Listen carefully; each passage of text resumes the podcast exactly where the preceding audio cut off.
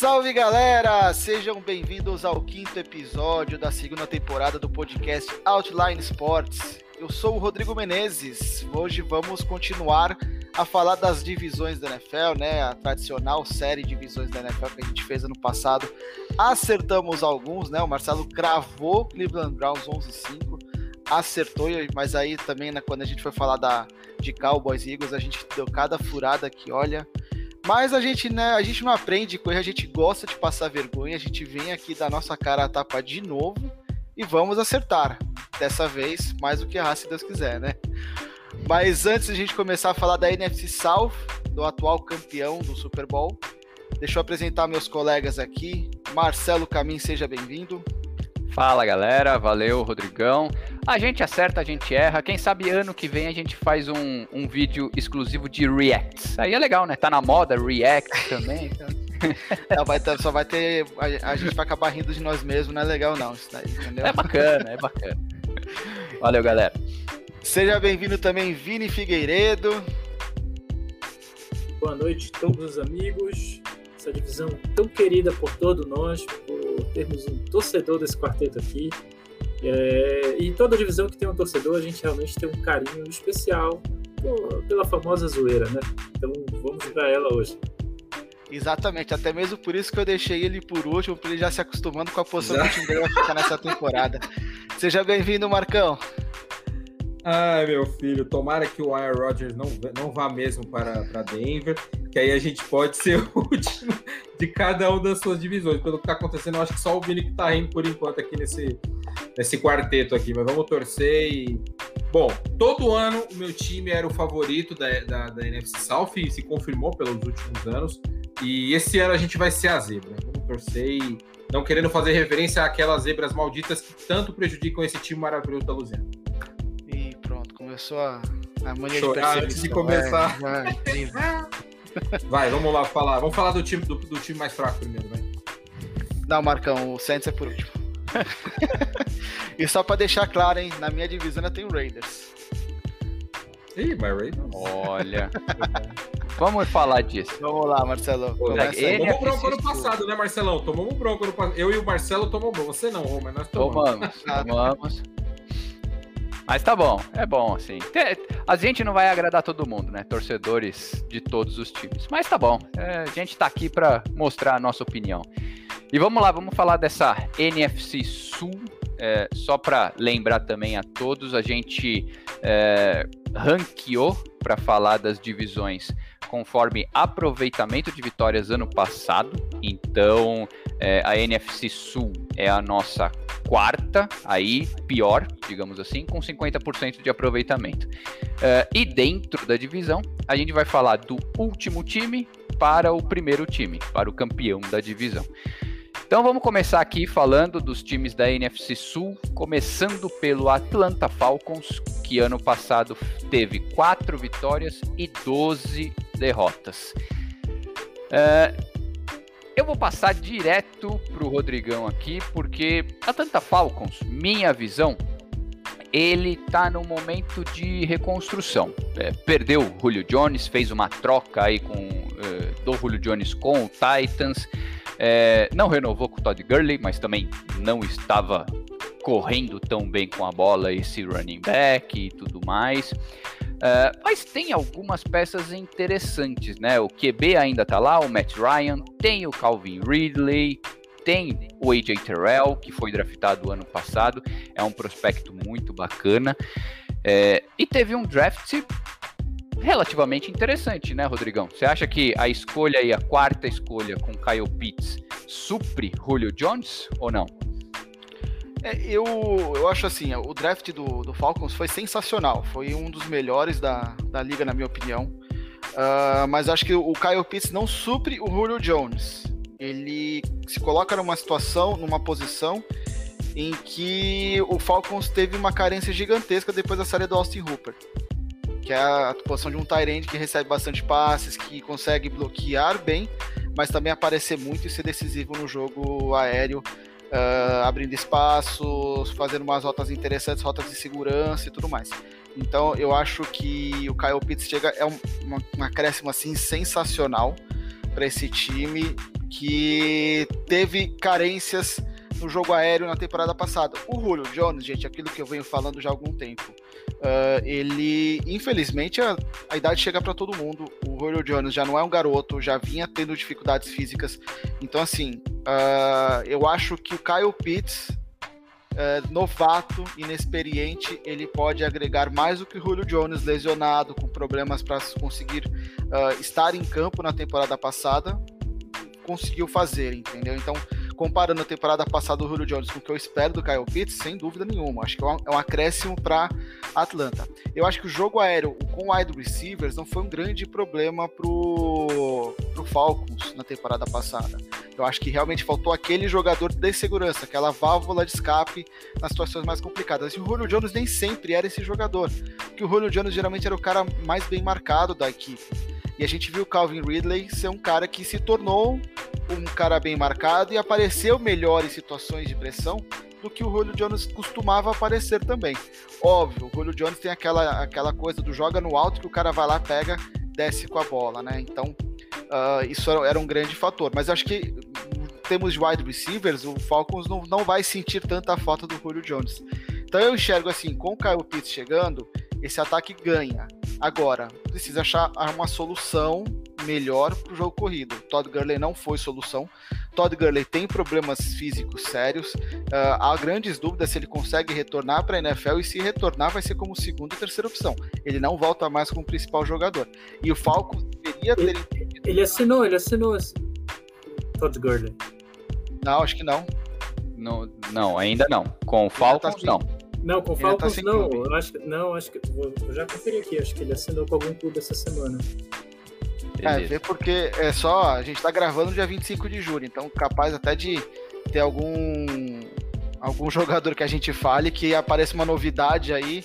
É, a gente já fez o programa sobre a EFC Sul e não tinha Anthony Miller no Texas, né? Então dê um desconto aí pra gente se quando esse programa for pro ar já tiver tido alguma novidade. Mas de qualquer forma, o Todd Gurley ele não, é uma, não era solução para a primeira running back para o Falcons. O Falcons deveria saber, ele tem um problema de artrite no joelho. Isso para a idade dele é complicadíssimo, requer muita fisioterapia e dificilmente o jogador. Artrite é uma doença que é, é uma, é uma patologia que é difícil de curar, de ou de você conseguir driblar, né? Porque praticamente não tem cura. Então, cara, um jogador bichado e não é de um, um termo pejorativo, mas ele é bichado, ele tem problemas físicos e não, então seria complicado para Atlanta.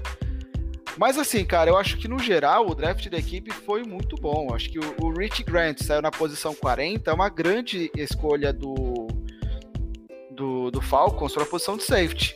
Que a defesa de Atlanta era o grande problema desse time, né? Uma defesa que quase não, quase não para ninguém. Então, sim. sim, fica difícil você ter um ataque que já não tem um jogo corrido bom. Você já tem o Matt Ryan mais velho, que não consegue fazer aquele mesmo nível de atuação. E a sua defesa não consegue parar ninguém, sabe? Então fica complicado. Eu acho que, olhando só, analisando o draft, eu deixo pro, o Marcão ou o Vini analisarem o free agency também, mas analisando o draft, cara, foi o Rich Grant e o Darren Hall são duas excelentes escolhas aí para uma defesa tão fragilizada nas últimas temporadas. E também na linha ofensiva, Jalen Mayfield, Drill Dalman, são caras que, beleza, uh, saíram mais adiante no draft, né? O Mayfield na terceira rodada, é, na terceira rodada, terceira. e o Dalman na, na quinta rodada, ou na quarta rodada, agora não estou lembrando aqui. Mas, assim, são jogadores que saíram numa, numa, escolhas mais adiante e que, ok, talvez não sejam os melhores e tal, não sei o quê, mas podem acrescentar bastante para essa linha ofensiva que sempre foi um problema de Atlanta nos últimos anos. Né? A gente viu uma linha ofensiva que não protegia a quarterback, que não protegia o jogo corrido. Então, eu acredito que Atlanta, em termos de draft, deu um salto adiante em relação ao que a gente viu na temporada passada.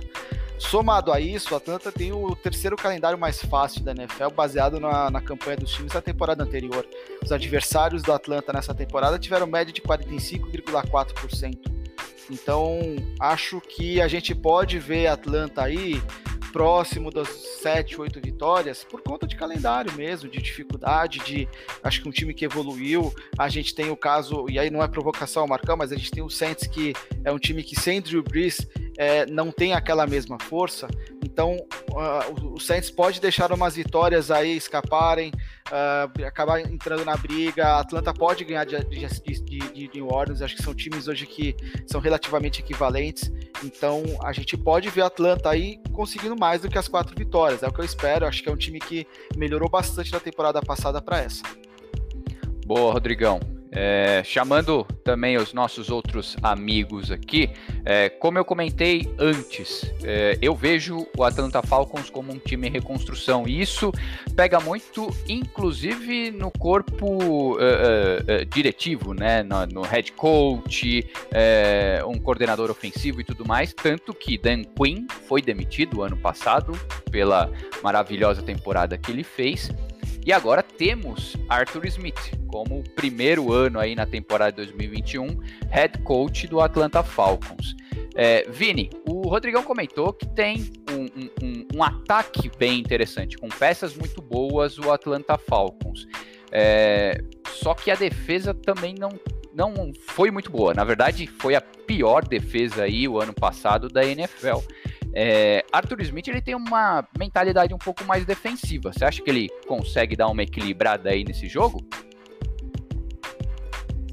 É, eu, eu tinha até separado esse tópico do, do, Arthur Smith e complementando um pouquinho com a free agency do Falcons, né? Mas é, é, é, acho que o Falcons se enquadra no, na situação de a gente ver um time que a quanto tempo faz? Três temporadas? Estava disputando cinco já, né? Cinco temporadas, estava disputando o Super Bowl.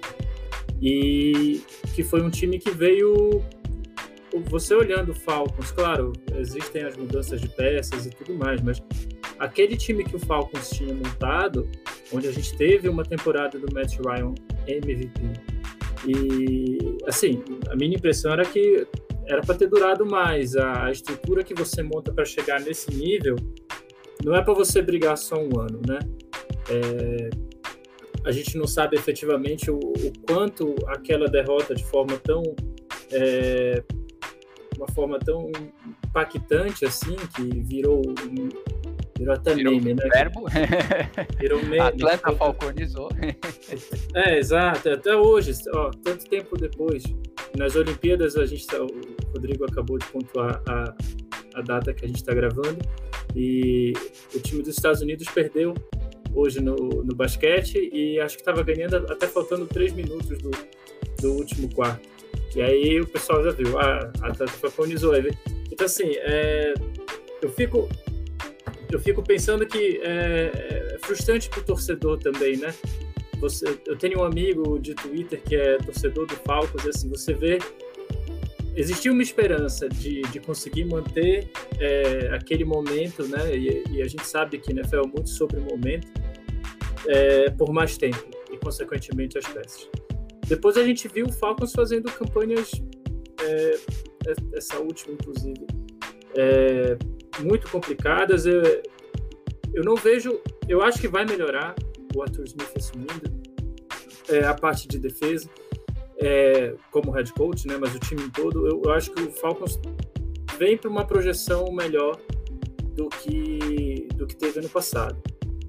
É, mas não vejo ainda uma mudança uma mudança considerável a ponto da gente a gente considerar que o Falcons vai sair da última posição em, na divisão. Então, você estava pegando os nomes da free agency aqui você teve adições, mas adições assim. É... Eu separar aqui. Ah, nunca estava perto. Deixa eu aproveitar essa pausinha aqui para falar um pouquinho só do. O... É só ressaltar o seguinte: o Dan Quinn ele era o coordenador defensivo da Led of Boom. Foi ele o criador, o grande idealizador e e engenheiro daquela Led of Boom. Então, assim, eu acho que a, a, questão em Atlanta não é uma falta de um mentalidade defensiva como head coach. O Dan Quinn tinha essa mentalidade, era muito bom. Que eu acho assim, juntou uh, três fatores importantíssimos depois daquela derrota. Primeiro, uh, a saída do Kyle Shanahan. O Kyle Shanahan era grandemente daquele ataque. Então a saída do Shanahan deixa um gap que não foi preenchido até hoje. O ataque não conseguiu uh, chegar perto de 80% do rendimento que tinha naquela temporada. Segundo fator, o número de lesões. Por exemplo, Davonta Freeman foi o grande jogador do ataque daqui, naquele ano, que era um grande. Ele fazia mais ou menos o que o McCaffrey faz hoje. É um grande corredor e um grande recebedor de passes. E ele se lesionou na temporada seguinte, nunca mais foi o mesmo jogador. E vários outros jogadores do elenco tiveram a mesma coisa: lesões, lesões, lesões, e não conseguiram retornar. E o terceiro, me parece que em determinado momento o time parou de acreditar no Dan Quinn. Então eu acho que é, é, o que não deu certo para Anthony Quinn pode dar certo agora, porque simplesmente resgata aquelas ideias. A minha a, visão que eu tenho é assim, eles estão resgatando as ideias que, que levaram a Atlanta àquele Super Bowl. Ponto. Entendeu? Eu acho que é, é, é para mim é essa a leitura que eu estou fazendo. Não que precisava de uma leitura de, de um head coach mais uma mentalidade mais defensiva para melhorar a defesa do time, mas sim do time acreditar no que o head coach está passando. Acho que quebrou-se um, uma, uma confiança entre as, ambas as partes nos últimos anos e que quando isso acontece pode ser o Bill Belichick da vida que não tem como resgatar, não, não volta. Então imagina é. o Dan Quinn, né? Não, pode ser, até porque, de verdade, pelos números mesmo, uh, a, a defesa né, do Atlanta Falcons foi a pior no pass rush. Então, o pass rush do Atlanta Falcons foi o pior o ano passado e também teve a pior secundária. Eles receberam muitas bolas, né? Então, foi uma situação bem complicada disso. Cara, mas para resolver esse problema no pass rush, é por isso que Atlanta fez a melhor contratação desse free agency. Trouxeram George Obina, e a gente sabe que Obina é melhor que o Etor. Então... Jesus. Não, eu, eu olha, é, lógico, brincadeiras à parte, eu não vejo a off-season do, do Atlanta Falcons Uh, muito movimentada a favor dele, tá? A única peça que eu ressaltaria aqui foi a vinda do Mike Davis, né, o running back que veio do Panthers, porque quando o, o Christian McCaffrey se machucou, na minha visão, o Mike Davis até carregou bem o piano lá. Então, uma falta de running backs no Atlanta, ah, não vou dizer que ele vai ser titular absoluto, mas pode ajudar um pouco mais esse ataque que tem boas peças, né? É, eu, ia, eu ia pontuar que assim, é, se a gente fosse listar uh, os, a movimentação de. E também o, o Falcons teve um, um azar, né? Um, do, um, dos jogadores que ele acabou contratando na Free Agents foi o Barcavius Mingle, né? Que também passou por vários times, mas é, também jogou no Colts e no Cleveland e assim está é, envolvido numa situação numa situação muito complicada aí acredito que não vai jogar e enfim, é, então já foi uma movimentação que acabou rendendo nada. Mas se você pegar, eu acho que as principais as, os, os, movimentos mais impactantes seria o Cordarrelle Patterson, que é o wide receiver, né? É, você pega o Mike Davis e acho que teve o Duran Harmon, que é safety, né? Assim, alguma dessas, alguma dessas contratações você olha e fala, apesar do Harmon ser um, um veterano e, e, acho que vai, tem ainda é, bola para conseguir agregar, mas você, você consegue enxergar fazendo efetivamente uma diferença no time? Eu acho que, que não, ó. mas então assim, acho que esse ano o Atlanta, como falei, a Atlanta ainda fica ali na, na linha de baixo, brigando com outro time que a gente vai comentar depois aí sobre Boa. qual vai ficar ali na. Carolina, né, querido? Carolina. Gente... Carolina, né? Ah, que é isso, filho? Carolina tá vindo bem, ó. Carolina tem Sandarnold agora. Mas daqui a pouco a gente fala deles. É, vai, vai, vai pro clubismo do Marcão agora pra ele falar que mal que do Que você acha, Marcão? O que você acha? Marcão, fala aí. Você acha que o seu time com James Winston ou Tyson Hill consegue bater o Atlanta Falcons? Sabe o que eu acho? Agora, agora falando, pensando é, até do jeito clubista, não tem problema não. Eu acho que, no final das contas, o time, o, o Saints vai, ganha do, do, do, Atlanta, ganha em Atlanta e perde em New Orleans. Quer apostar? Todo ano eles adoram fazer essa cosquinha. E a gente sempre acaba ganhando os dois. Mas esse ano eu vou dar uma colher porque como o time tá, tá na remontada, assim como o Atlanta, uh, acontece que assim, o, o, Atlanta, o Rodrigo falou muito sobre a questão do Dan Quinn. É, a gente fala sobre perder vestiário, né? O Rodrigo não falou esses termos, mas eu, eu tô falando que assim, os caras não acreditam, é aquele negócio de perder o vestiário mais ou menos o que, que aconteceu com o Rogério Ceni no Flamengo aí atualmente, que muita gente sabe. E hoje o pessoal viu que muitas vezes perder o vestiário, trocar é importante. E o Atlanta é um time que é, muitas vezes foi subvalorizado exatamente por causa dessa bagunça que envolve o time, né? Eu acho que aquele, aquele parafuso que, que caiu quando estava 28 a 3 contra o New England Patriots, ele nunca mais foi recuperado. E às vezes as mudanças são necessárias em times assim. O Rodrigo falou do Davonta Freeman que, cara, ele tava jogando muita bola, muita bola naquela época. Assim, ele era tão importante quanto o Julio Jones era. E ele era, assim, era, era um time que tinha o MVP da temporada, que era o Matt Ryan, e, e tinha o Davonta Freeman, tinha o, o Hooper como Tyrant, que era importantíssimo no time, e tinha o, o Julio Jones, que dispensa apresentações, todo mundo sabe como funciona. Então a sinergia era tão boa, e assim, era tão, tão. Quando chegou a 28 a 3, que todos nós, a gente tá, eu e o Rodrigo, a gente tava vendo junto e, na casa de um amigo nosso, e a gente, todo mundo desistiu desse jogo. Não, nesse dia a gente não tava, né, Rô? E aí, desculpa, perdão, não, não estávamos mesmo. E tinha, tinha torcedor amigo meu, torcedor do Patriots, que já tinha ido dormir.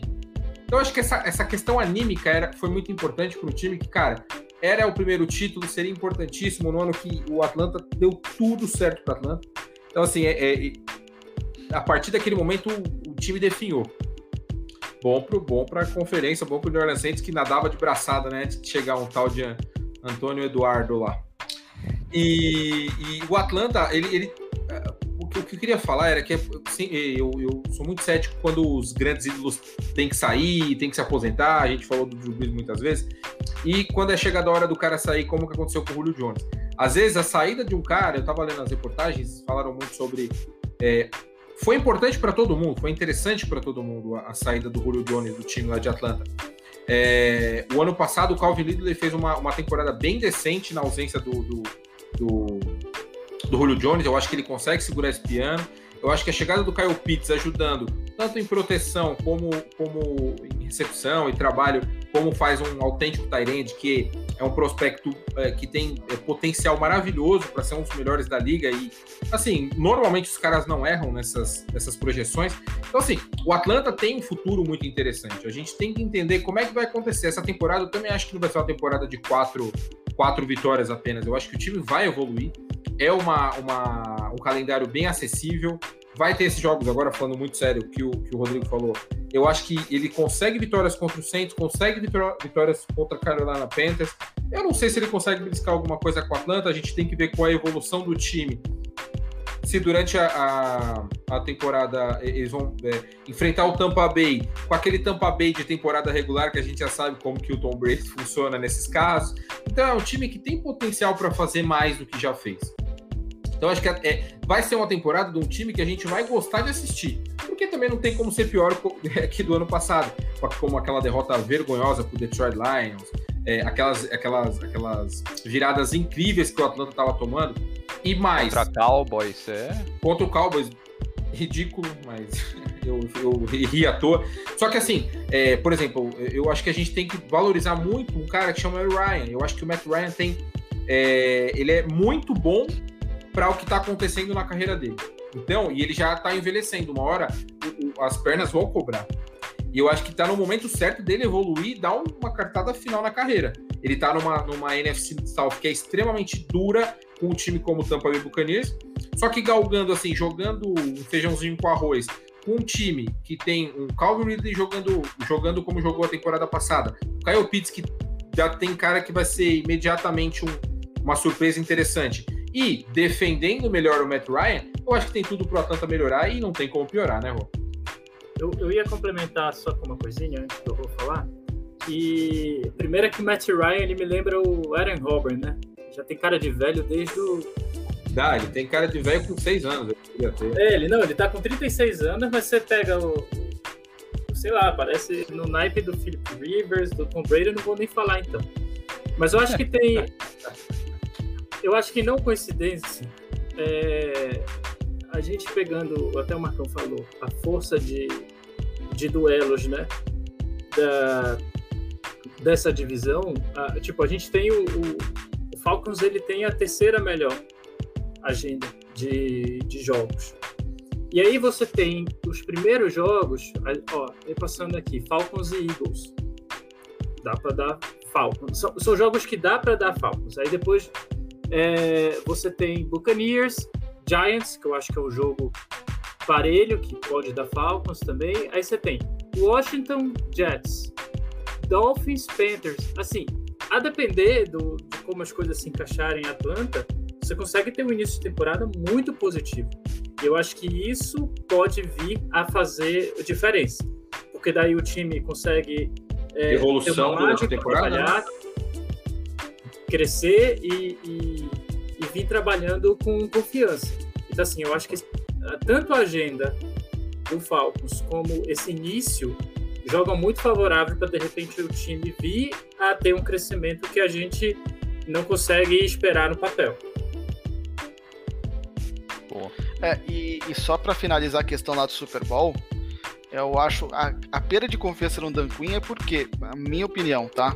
Eu acho que ela foi um negócio que foi acontecendo na temporada seguinte, mas começa lá quando o, a gestão de jogo do, do Falcons foi terrível, a gestão de relógio.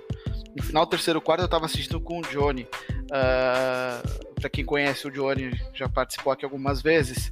Mas eu tava assistindo na casa dele e eu comentei com ele: olha, a Atlanta tá ficando muito pouco tempo com a bola. A defesa de, do Falcons vai cansar no último período. E o se e, dependendo de como o Patriots vier para cima, se eles acharem uma solução, a Atlanta não pega mais esse jogo. E não é que nossa, eu era evidente, tá não sei o quê, mas foi uma coisa que eu falei, tipo, esse jogo ainda não acabou. Tava 28 a 3 e eu falei, esse jogo não acabou. A Atlanta tá fazendo tá jogando muito errado. Mas tinha, por mais que, é, é, por mais que é, tivesse esse... uma vantagem gigantesca e tal, não sei o quê, óbvio que eu não achava que o Patriots poderia efetivamente virar, não acreditava. Mas eu também sabia que existia uma chance pequena de que o Tom Brady encaixando o jogo ele levasse o, ganhasse aquele Super Bowl. Pela forma como a Atlanta estava conduzindo o relógio, a Atlanta tinha ficado depois de 45 minutos, a Atlanta tinha ficado 12 minutos com, a posse, com a posse de bola, o resto do tempo era com todo do Patriots. Isso é um tempo absurdo de, de, de jogo de uma defesa em campo. E a jogada principal daquele jogo é uma chamada em que, ao invés de correr para a bola numa terceira para duas e gastar relógio, a Atlanta foi pro passe. Perdeu aqui, errou o passe, foi um passe incompleto, parou o relógio e deu a chance do Patriots chegar e, e fazer alguma coisa. Então, assim, acho que. E, e, tudo aquilo ali passava por quem? O Dan Quinn. O Dan Quinn que, que chegava lá com o Kyle Shanahan e montava a, a ideia de jogo, o, pensar, a, a, o plano de jogo. E não deu certo. E assim, durante três quartos deu muito certo. Só que o último período, quando foram ver, a defesa estava esgotada. E cara, isso pesa. Que quando você vê uma defesa fala assim, pô, me jogaram os leões e a defesa do Falcons é a grande. É quem mais é, foi, virou motivo de chacota. Entendeu? Não o ataque, a defesa. E a defesa falhou por quê? Porque ficou exposta. Cara, isso daí é, é, é regra, assim. Você expôs demais o setor do seu time e você não soube depois, com o tempo, corrigir essa exposição, você vai perdendo o vestiário, você vai perdendo os jogadores, você vai perdendo a confiança. Então, foi uma coisa construída daquele Super Bowl em diante. Então, resultou na temporada passada na demissão, por quê? Porque viram que, assim, cara, ele não consegue fazer esse time decolar. E assim, Atlanta tem talentos, tem bons jogadores, tanto no ataque como na defesa. Por que, que não decola? A explicação talvez seja falta de confiança no treinador. Então acho que foi isso que, que rolou. Eu ia só complementar que assim, é, já para a gente passar para outros tópicos também, é que tava 28 a 3. Você tentar ainda ser mais agressivo e menos conservador em relação à posse de bola e pontuar, ali você tinha, você tinha pelo menos dois touchdowns para tomar sem conseguir responder, para você entender isso não está dando certo e corrigir a rota. Não foi feito, não se corrigiu a rota. Esse, é eu acho que essa é a grande questão. Você tentar uma vez e não, vamos continuar, tá dando certo, vamos continuar. Mas assim, você tomou três, três coisas que você tinha pô, talvez eu esteja fazendo errado. Na segunda você já tinha que ligar o amarelo, né? Então acho que isso pesa muito, pesou muito essa, essa questão técnica. Mas aí eu acho que podemos passar para o próximo tópico, né, Marcelão? Pode, né? Por favor, ficar falando meia hora do Atlanta Falcons aqui, que falamos de Patriots, que falamos de outros assuntos relacionados, mas faz parte. É qualquer faz coisa parte. a gente corta o Saints, não tem problema. Saints não vai ter muita coisa para falar mesmo, né? Nossa, nada, zero. Não, mas vamos lá. É, eu estou menos confiante do que vocês, mesmo com uh, a agenda, né, o cronograma mais fácil que o Atlanta Falcons vai ter esse ano. Uh, muito, como eu já falei, pelo momento de reestruturação. É, como vocês comentaram, desde 2015, uh, na, naquela virada, fatídica virada, né? É, o time veio sofrendo bastante. É, e aí demora um tempo para você conseguir reestruturar tudo de novo. Não espero uma temporada positiva do Falcons. Mas vamos lá, vamos falar do próximo time aqui que fez 5-11, 5 vitórias, 11 derrotas ano passado, que foi o Carolina Panthers. Carolina Panthers com uma off-season um tanto quanto movimentada, tá? Tivemos troca de quarterbacks, tivemos troca de, eh, digamos, wide receivers, eh, teve um desmantelamento da linha ofensiva, mas também trouxeram bastante gente e tudo mais. Então, eh, na minha visão, Carolina Panthers vem aí, eu vou dizer, com umas boas perspectivas. vou chamar o Marcão primeiro. Marcão, o, o Carolina ele trocou, né? Ted Bridgewater foi para o Broncos veio Sandarnold. Isso a gente já discutiu aí com, com o Rodrigão. O Rodrigão acha que Sandarnold poderia render muito mais, né? Na, é, sem estar nas mãos do Adam Gaze. É, você acha que o Sandarnold pode ser um, um novo Ryan Tannehill aí, em cima de, de Carolina? Então, é, muita gente falou sobre isso por causa da questão que o, o Tannehill, ao, ao, momento, ao momento que saiu de, debaixo da asa do, do Adanguese, evoluiu. Só que quando ele saiu debaixo da asa do. Ele foi para ser o reserva do Mariota. O Mariota já estava começando a fazer umas besteirinhas e ele acabou entrando num jogo para recuperar. foi tudo que, tudo que aconteceu, ele acabou virando titular. E não tinha pressão de ser o titular assim que chegasse, como acontece com o Sandarno agora. O Carolina vive uma situação parecida com a situação do Atlanta, porque é, teve aquele 2015 maravilhoso, que muita gente não esperava. Kenilton jogando o absurdo. O time foi pro Super Bowl também. Tomou uma piaba do Denver Broncos, de um grande amigo meu. E a partir daí foi ladeira abaixo. Acabou o, o a gente é, falou muito, sempre falou muito do, do midiático Kenilton, mas ele não joga bem há cinco anos e isso acarretou muito no, na saída dele de Carolina.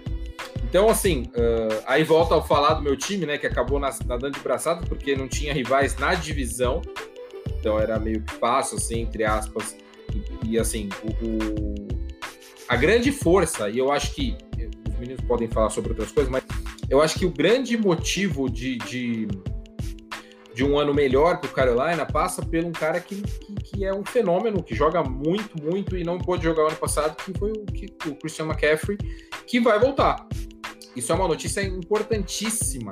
A gente vai, e assim, muita gente é muito cética, porque running back, quando se machuca, ele acaba, é, ou ele volta de boa, ou ele volta bichado. Todd Gurley, como o Rodrigo falou um pouquinho antes aí do Atlanta, é um jogador que teve muitos problemas. Não foi a mesma lesão, mas ele. É, a gente vai ter que acompanhar o que vai acontecer com o Christian McCaffrey, que, cara, jogou uma temporada de 19 fantástica, muito acima da média. O ano passado, quando começou, já estava jogando em alto nível. Então, assim, é um running back muito diferenciado, então vai fazer a diferença. E você pegando o Sandarnold, que tem é, é um, um, talento não lapidado, muito que, que a gente o Rodrigo fala muito sobre isso, que é um cara que poderia ser melhor lapidado para mostrar que é um jogador interessante na liga. Ele vai ter um, um running back para desafogá-lo muitas vezes. Isso vai ajudar bastante, assim, um running back elite. Então é uma, uma situação muito confortável para que o cara mostre uma evolução. E posso falar a verdade, eu acho que o, o cara lá na frente está num momento que ele não tem a pressão que muitos times têm pelo imediatismo. É um time que claramente está se montando. Um head coach que chegou no passado, fez um trabalho incrível. Eu acho que ele teve uma. O time notadamente melhorou com a chegada do, do, do head coach do, do Carolina é, na temporada passada. Matt Rule. E, Matt o Matt Rule, né? O Matt Rule, que veio do college com, com louros é, super interessantes e, se provou um treinador interessante. Aí a gente vai ver a, a, o segundo ano dele fazendo esse trabalho com a, com a adição do, do, Christian McCaffrey, principalmente, como eu disse. Então, assim, eu acho que o Sandarnold vai poder entregar alguma coisa interessante. Não é, na minha opinião, agora falando sério, sem, sem clubismo, junto com o Falcons e o, e o Saints, não é time que eu acho que vai brigar para a primeira posição, quase impossível. O Wild Card pode ser que sim, mas eu acho que o, o calendário é um pouquinho pior até que o de Atlanta. Então, é, é um time que vai ser gostoso de você ver se vai evoluir. Ele precisa evoluir, obviamente, e o ano passado, com, com wide receivers que ninguém esperava, houve, houve uma evolução super interessante. Eu acho que o Carolina vai ser um time que vai melhorar bastante também da temporada passada, não vai fazer o tanto quanto fez nos últimos anos.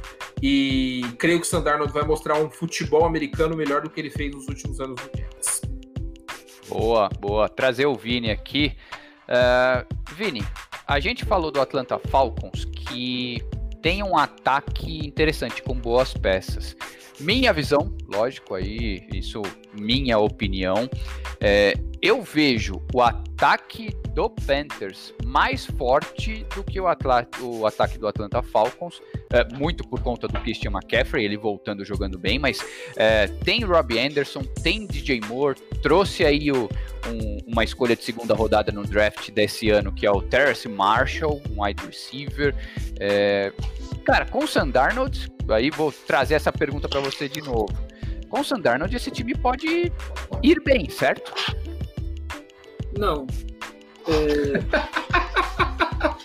é bom, vamos discordar. Brincadeira. Olha, é, eu lembro do nosso programa do draft, e assim, eu acho que a gente tem que lembrar que Carolina é, teve 11 escolhas de draft, foi o time que mais escolheu. Então você claramente vê o time apontando numa direção nessa reconstrução e reconstrução com, com, de construção de novos talentos e tudo mais. Tanto que efetivamente a free agency, eu acho que a maior relevância, é claro, um quarterback sempre tem essa, essa, esse tamanho, né? Mas foi a aquisição do Sandar. O que eu acho que a gente pode discutir é, e, e assim, já vou já falar do ataque, porque eu acho que nas três primeiras escolhas, que eu acho que são as escolhas mais impactantes, é, são escolhas que podem vir a definir, a gente vai olhar lá na frente e, e ver o que que o Panthers fez, né? E aí a gente vai descobrir quem tá certo ou tá errado. E assim, a gente sabe que não é uma ciência exata. Mas o, o Panthers ele draftou na primeira escolha, né, o Jace Horn cornerback. Naquele momento você ainda tinha Mac Jones e, se não me engano, Justin Fields, né? na, sim, sim. na mesa. A gente, a gente conversou muito sobre isso no nosso programa pré-draft, né? É, eu não acho que o Sam Darnold é o. Eu posso estar errado, mas é a minha visão pessoal. Eu não acredito que o Sam Darnold vai ser o franchise quarterback. Ele pode me provar errado, ele pode virar um. ter uma evolução que o Tannehill teve com o céu do Dolphins, por exemplo, e virar um quarterback consistente mas é, eu, eu não vi no, nesses anos de Jets um, um que eu gostaria de investir. É, claramente o Panthers viu, mas assim, mesmo com a possibilidade, eu sei que isso talvez abalaria a confiança do Darnold, mas se você pode ter um quarterback que tem talento visto que se o Sandarnold der, der errado, a gente já falou aqui que a próxima classe de quarterback não é promissora. Não é uma classe que vai vir que você olhe e fale é o futuro da franquia.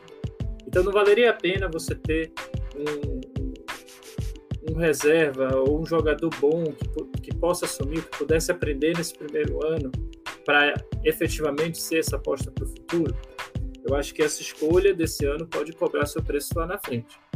Mas, é, depois também, como você falou, nas segundas escolhas, é, eles, na, na, segunda e na terceira rodada, eles pegaram o Terrace Marshall, E o Brad Christensen, que é um offensive tackle, também para ajudar a proteger e dar mais tempo para o Darnold conseguir é, executar jogadas. Eu acho o ataque muito. O, o, ataque do Panthers é um ataque que. É, ter um jogador do calibre do Christian McCaffrey, eu acho que te abre muitas portas. É, você tem um jogador que recebe muita bola durante o jogo, mas ele, ele recebe passe, ele corre, ele consegue ser muito eficaz nos dois.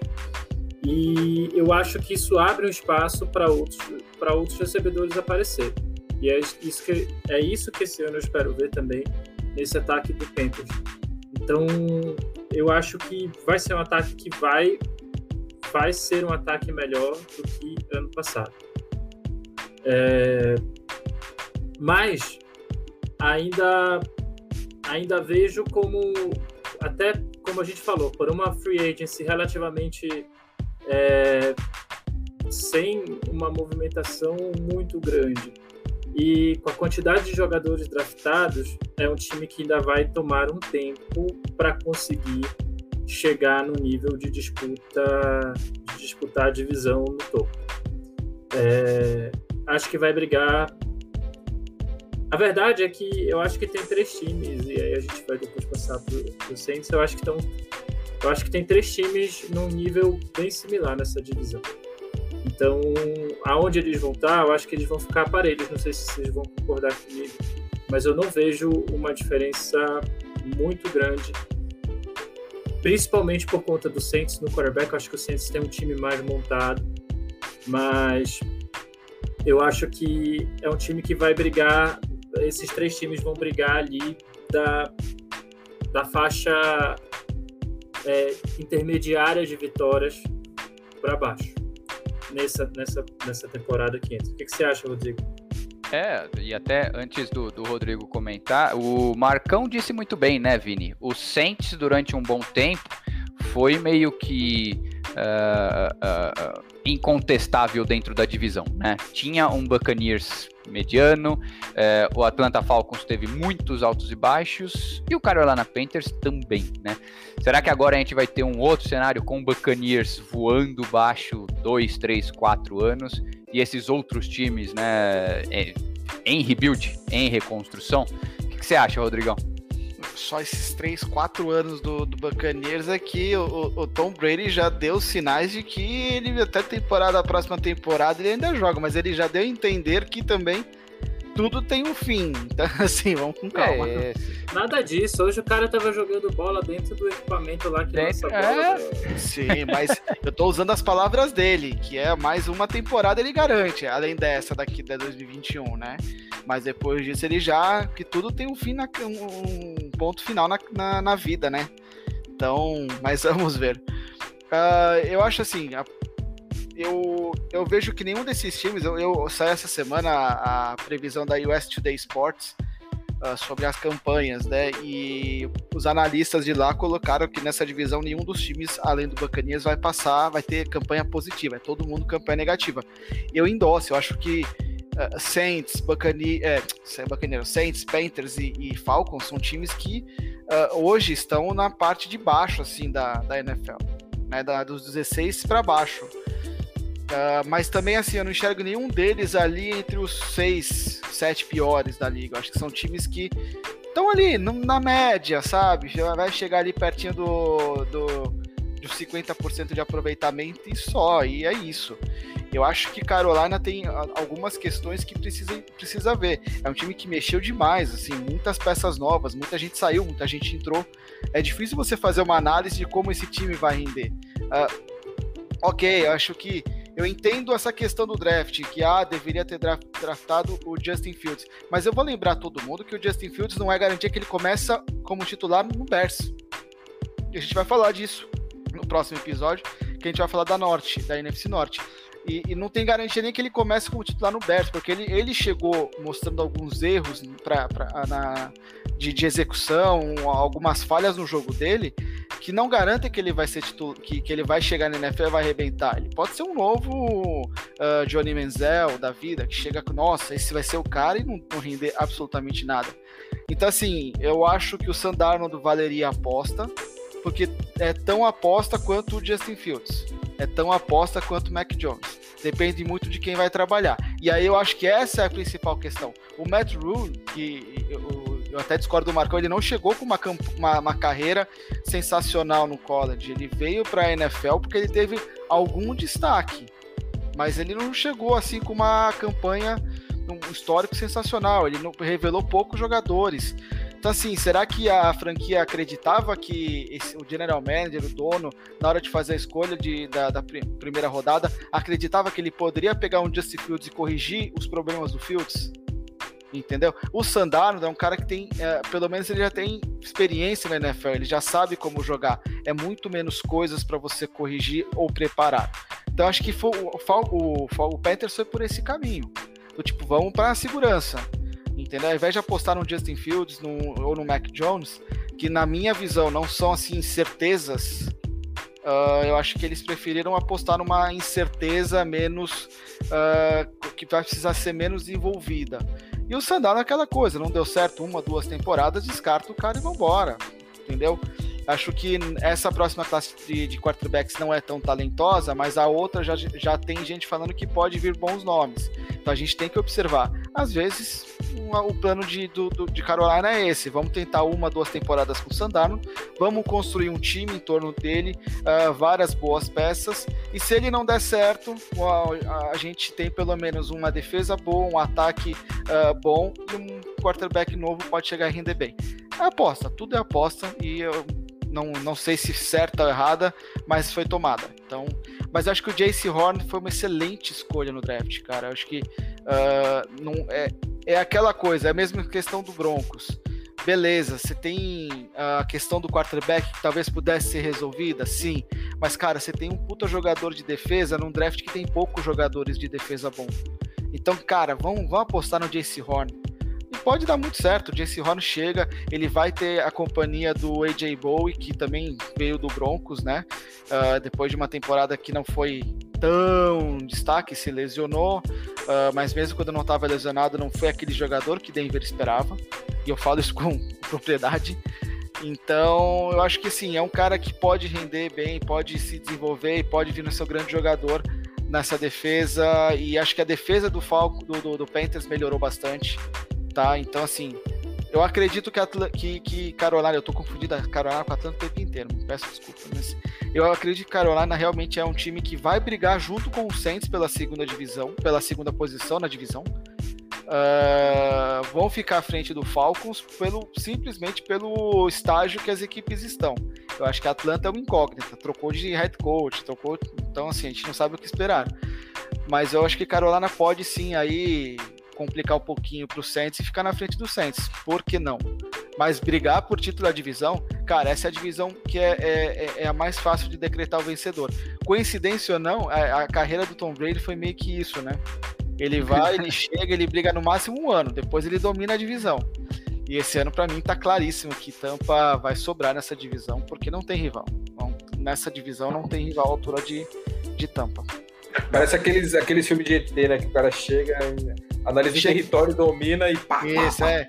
Ele chega, planta erva, erva, erva daninha, mata todo em volta e pronto, Puta entendeu? O Gronkowski é aqueles ET, sabe? Que vai... boa, senhores, boa. É isso aí, eu acho que a única questão que a gente poderia até discutir mais, mas não, não vale, acho que vale mencionar aqui. Boa nada, Marcelo. É... inferno isso aí, meu. o, a escolha 8, né? Que o, o Carolina Panthers escolheu Jace Horn a gente pode até levantar a dúvida de que nessa é, escolha ainda tínhamos Patrick Surtain disponível, que é um outro cornerback. É, especialistas aí dizem que o Patrick Surtain era o melhor cornerback da, do, do draft. Mas aí, Carolina Panthers decidiu pelo Jace Horn é, mas não era uma... gosto. É. é. mas não era uma diferença muito grande, não, tá? O Surtain era, é, é, de fato o melhor jogador, mas é aquela coisa, o Matt Rule, ele acha que o, o Jace Horn se encaixaria melhor. Não é, uma, não é aquela coisa, nossa senhora, você tinha um, um Pelé e você escolheu o Betinho. Pra quem é palmeirense entende a referência. É, é, bem, é bem distante. É, tipo, você, tem, você tinha o Pelé e você tem o Maradona. Então, cara, não é diferente, não é muita coisa. É, depende muito do gosto da, das características. Eu acho que eu acho que o Surtain é melhor, ele é mais completo, mas o, o JC Horn parece um pouco mais uh, veloz do que o, o Surtain? Então, Justo. esses pequenos detalhes assim, fala assim, puta, eu prefiro às vezes perder um pouco na questão física e técnica e ganhar mais na velocidade. Tudo depende de como o time vai montar. Então, acho que no, nesse Sim. cenário assim do Surtain, entre Surtain e JC Horn, qualquer um que escolhesse estava muito bom pro Panthers. E, ser, e... É, uma grande aquisição. E, e, você levantou um negócio bacana, acho que vale até um outro programa sobre isso, mas é, as tendências, né? Cornerback sempre foi visto antigamente como um jogador um pouco mais pra, parrudo para dar tackles mesmo. Ele era pra porrada. Hoje ele já é um corredor, um jogador um pouco mais esguio, mais, é, vamos dizer assim, é, fino, que ele consegue ser ágil para conseguir acompanhar os wide receivers, né? Sim, porque até os wide receivers eram jogadores mais altos e mais fortes fisicamente. Então você tinha essa questão do, do cara precisar ter a força física para bater de frente. A gente tem visto surgir muitos wide receivers velozes. A gente tem o Tarek Hill que uh, não tem altura e não tem porte de primeiro wide receiver, e é por quê? Porque o cara tem uma velocidade incrível, uma impulsão incrível.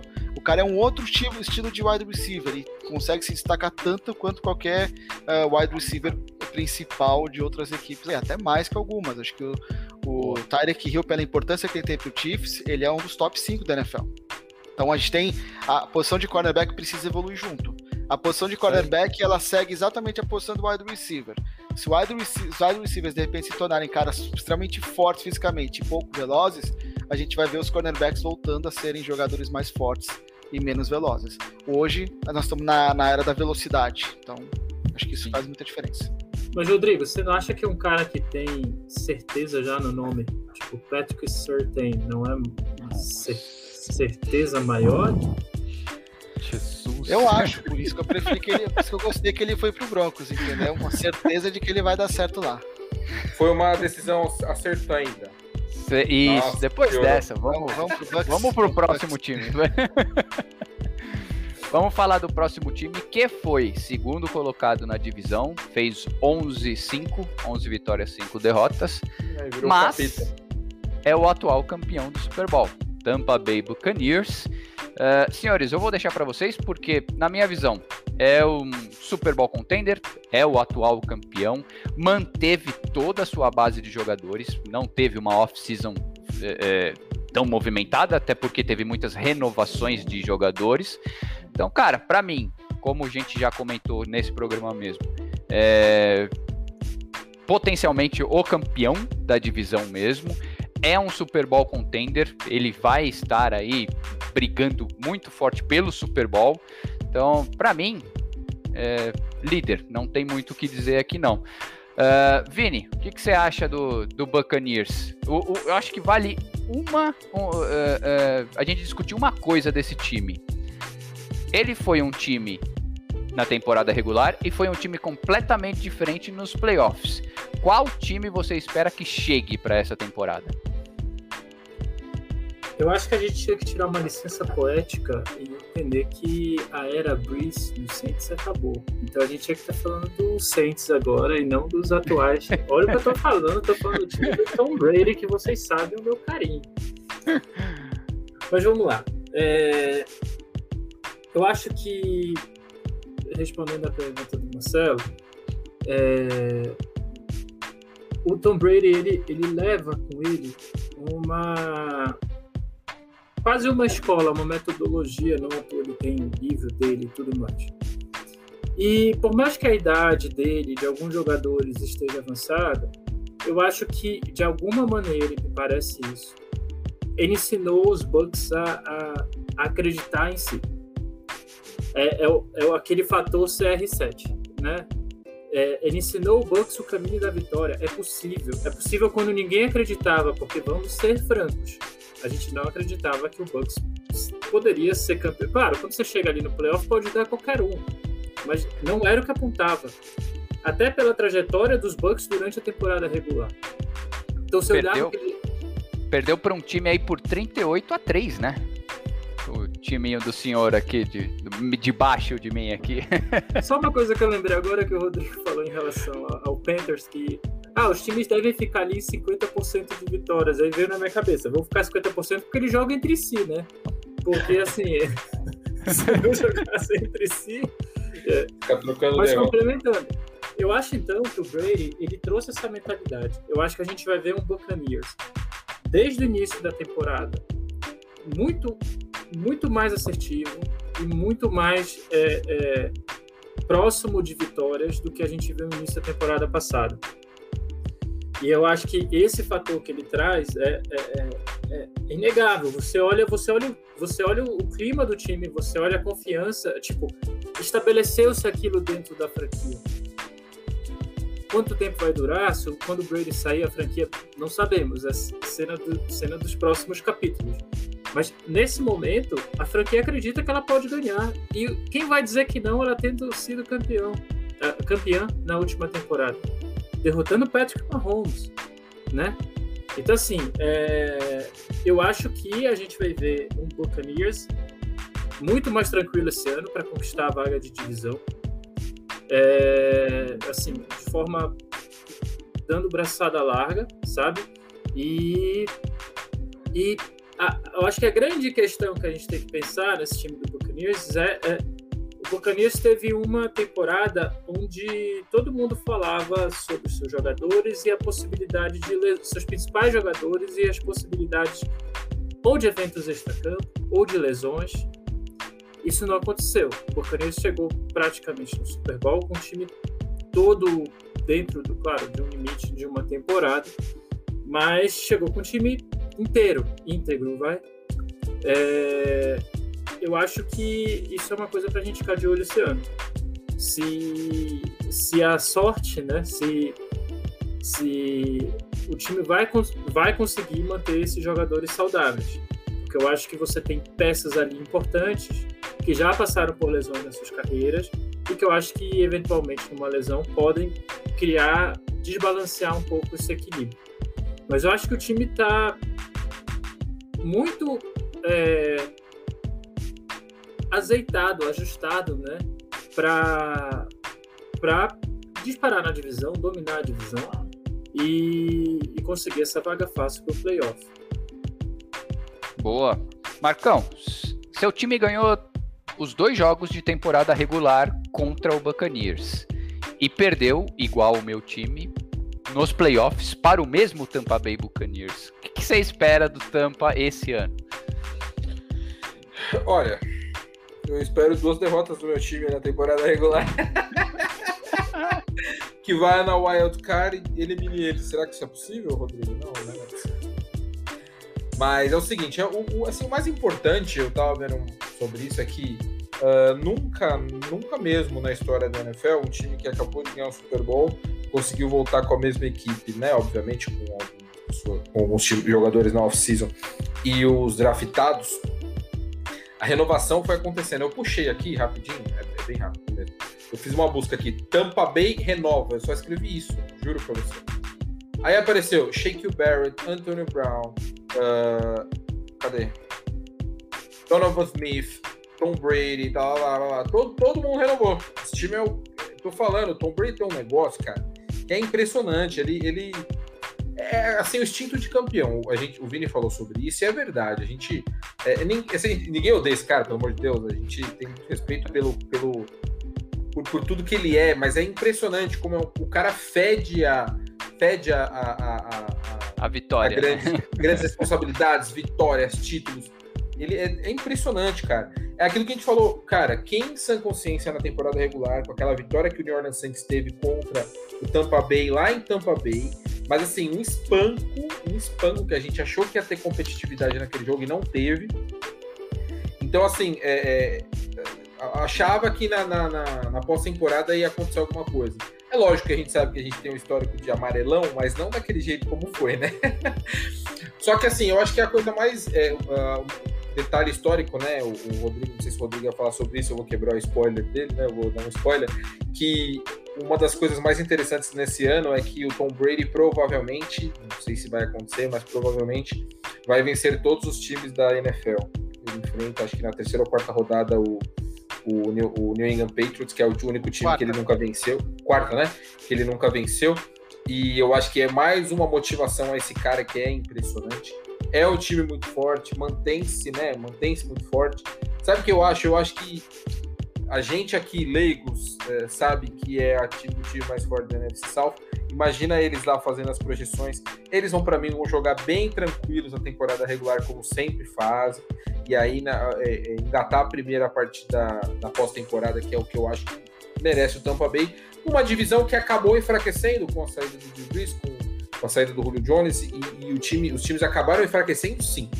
uh, mas são, é a menina dos olhos. Eu acho que muita gente pensa em Tampa Bay Buccaneers na pós-temporada, Tampa Bay Buccaneers na final de conferência e Tampa Bay Buccaneers no Super Bowl. Deve ter alguma, algum caminho como esse aí no futuro. Eu, eu ia só complementar rapidinho que quando a gente fala desse instinto de campeão, a gente sempre às vezes faz umas comparações com o futebol, né? Mas assim, você pega, por exemplo, o, Daniel Alves do São Paulo, que eu acho que é um dos atletas que mais tem em atividade, que mais tem título, né? Por onde passou tem título, inclusive ganhou um título recente no Campeonato Paulista. Mas poderia se chamar também que ah, fede a título e tudo mais. Mas hoje você não constrói um time em volta dele. Eu acho que essa é uma diferença grande. É, é... Hoje o Brady ele, ele cria essa órbita em volta. O Daniel é um ótimo jogador, enfim, é, mas assim, o Tom Brady consegue manter até hoje essa. Ele é o centro, ele, ele consegue ser o centro de um sistema solar, de uma galáxia. As coisas orbitam em volta. E assim, você quer um cartão de visita maior do que ganhar um título né, na primeira temporada? Uma franquia que não é de um grande mercado, sabe? Então, assim, é... não são todos a gente pode até conversar sobre, é, falar sobre essa passagem do Cristiano Ronaldo, não é o caso, não é a temática do programa, mas na Juventus já não foi a mesma coisa, a idade chega, a técnica já, já tem uma hora que mesmo o cara mais preparado, ele joga melhor do que qualquer cara da idade dele, mas não, não, não, consegue girar é, em volta. O Tom Brady ainda conseguiu. Então, assim, a gente viu a história é, uma, uma grande história sendo feita nessa última temporada com a passagem. Com, com, e assim, eu acho que marca também, e aí para descontrair um pouco, é uma das cenas mais emblemáticas, que é aquela cena da comemoração do barco, que ele joga o vice Lombardi pro barco que está atrás. Que assim. É, eu, eu vou deixar o Rodrigo comentar, porque ele fez, Vai chamar troféu, tro, é, troféu Tom Brady daqui uns anos? Então ele tá Meu Deus. não vai chamar troféu, troféu Tom Brady. Já levantaram essa questão e já disseram que não, que troféu vice Lombardi, porque o vice não é porque o vice Lombardi foi o primeiro a ganhar, foi porque ele ajudou a construir a ideia de um Super Bowl. Entendeu? Ele ajudou a construir a ideia de tentar, de ser foi um dos grandes Só, né? Pela união das duas ligas e a ideia de um Super Bowl. Então é por isso que é vice Lombardi, não vai ser Tom Brady. Mas foi, cara, tava mamadaço e que aquilo ali, a, a NFL ali, uh, umas foi culpa do Gronkowski. Não, umas três pessoas infartaram naquela brincadeira. Porque se isso daí cai dentro do mar e tal, não sei o que, cara, isso ia dar uma puta confusão, entendeu? Nada, eles iam mandar o submarinozinho lá com o detector é, de metal. É, então, e aí amassava. E ainda, iam, ainda iam fazer um documentário disso. Isso se caísse direto no mar. Se caísse e ainda amassasse aquilo ali, tinha que fazer um novo, entendeu? Então, assim, ia dar uma puta dor de cabeça, então foi uma inconsequência. Mas assim, falando um pouco de Patreon. Desculpa, de, de, foi, foi o momento Vampeta descendo a rampa. Foi, foi isso É, aí. pois é. Loucura total, tava mamadaço os dois. Ah, é, mas fala do Buccaneers. Fala do Buccaneers. Assim, vamos ser sinceros, o Buccaneers só, só tem chance de perder três jogos nessa temporada. Contra o Dallas Cowboys, contra o Los Angeles Rams e contra o Buffalo Bills. Mais nenhum, mais nenhum time que eles vão enfrentar tem condições de ganhar deles. Entendeu? Nós estamos falando do, do time que vai ter o quarto calendário mais fácil. É o atual campeão vai ter o quarto calendário mais fácil. A, aproveitamento dos adversários é 46,5%. Entendeu? Então, assim, uh, ah, se Tampa vai ganhar ou não a divisão, só se o Tom Brady se machucar, que não ganha. Não tem como, gente. Não tem rival dentro da divisão. Não tem. Eu sei que isso dói pro Marcão e tal, não sei o que. Eu não tô falando. Aqui eu não tô mais zoando, aqui eu tô falando sério. Não tem. Eu acho que o Saints não tem condição de jogar no mesmo nível. Panthers não tem condição de jogar no mesmo nível. Falcons não tem. E, cara, vamos ser sinceros, com o calendário que eles têm, eles vão ser force da, da NFC. Porque se eles, eh, eh, na minha visão, esses três jogos eles têm chance de perder. Se eles ganharem esses três jogos, eles vão para 17-0. Vão para 16-1, porque capaz na última rodada eles Ei, pouparam o jogador. Que é isso, Rodrigo? Semana 12 aqui contra o Indianapolis Colts. No, no Lucas Oil. O que, que, que você tá falando? Carson Wentz comendo a bola. Carson Wentz vai carimbar essa faixa. Eles enfrentam também o Miami Dolphins, né? Que a gente sabe que o Tom Brady tem uns probleminhas com o Miami Dolphins, mas, cara, não. Eu sei que é, é difícil. É difícil para quem torce contra aceitar, mas é isso. Não tem muito o que fazer.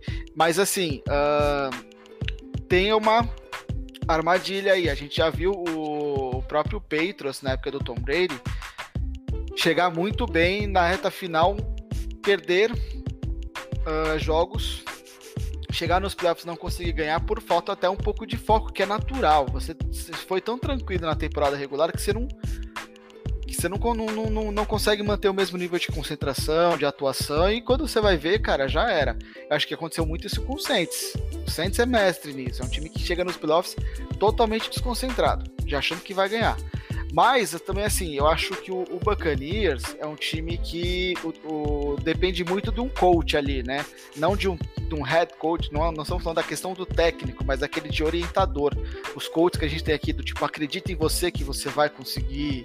Uh, enquanto os outros estão dormindo, você está trabalhando, essas coisas, sabe? E o Tom Brady é assim, ele é um livro de autoajuda, ele é um livro de coach personificado, e ele faz, só que a questão é se ele entrega resultado, ele faz o time render mais do que pode. O problema é que assim, uh, ele não é mais o mesmo jogador o nível de jogo dele, ok, ah, ele derrubou a máquina lá de lançar bola e tal, não sei o quê, mas a gente sabe que o nível de atuação dele não se compara com o auge. A gente viu na temporada, nas duas últimas, nas duas, três últimas temporadas, ele sofrendo para manter o mesmo nível a temporada toda. Então, a questão física é algo que pesa para ele. É inegável isso. A gente não pode negar o que a gente está vendo. Uh, quanto tempo isso vai durar? Não sei quanto tempo mais ele vai aguentar. Não sei. Às vezes ele pode chegar na metade dessa temporada já tá esgotado. Ele, é o objetivo pessoal dele mesmo, mesmo, de, ir pra Tampa, é chegar na semana 4 e ganhar do Patriots lá em Foxborough. Esse é o grande objetivo dele nessa temporada. Ele vai falar que ia ganhar mais um Super Bowl e tal, não sei o quê. Mas convenhamos, ele vai entrar para um, um grupo de jogadores que só tem Brett Favre, Peyton Manning e Drew Brees. E a gente sabe o quanto que ele se motiva, enquanto ele se motivou, ele já deu várias entrevistas falando que o Brett Favre e o Peyton Manning eram um dos dois caras em que ele se espelhava. Então ele vai se igualar neles em absolutamente tudo. E, ou se igualar ou superá-los. Então, essa o jogo da semana 4 é, é o jogo importante. Ele vai fazer de tudo para estar inteiraço fisicamente e arrebentar nesse jogo. Dali em diante, vamos ver o que acontece. É um time que na temporada passada não jogou tão bem, teve muito altos e baixos, teve jogos em que ganhou com muita facilidade e outros que teve bastante dificuldade de se desenvolver, desenvolver o seu jogo. Uh, mesmo em vitórias, teve alguns problemas para ganhar.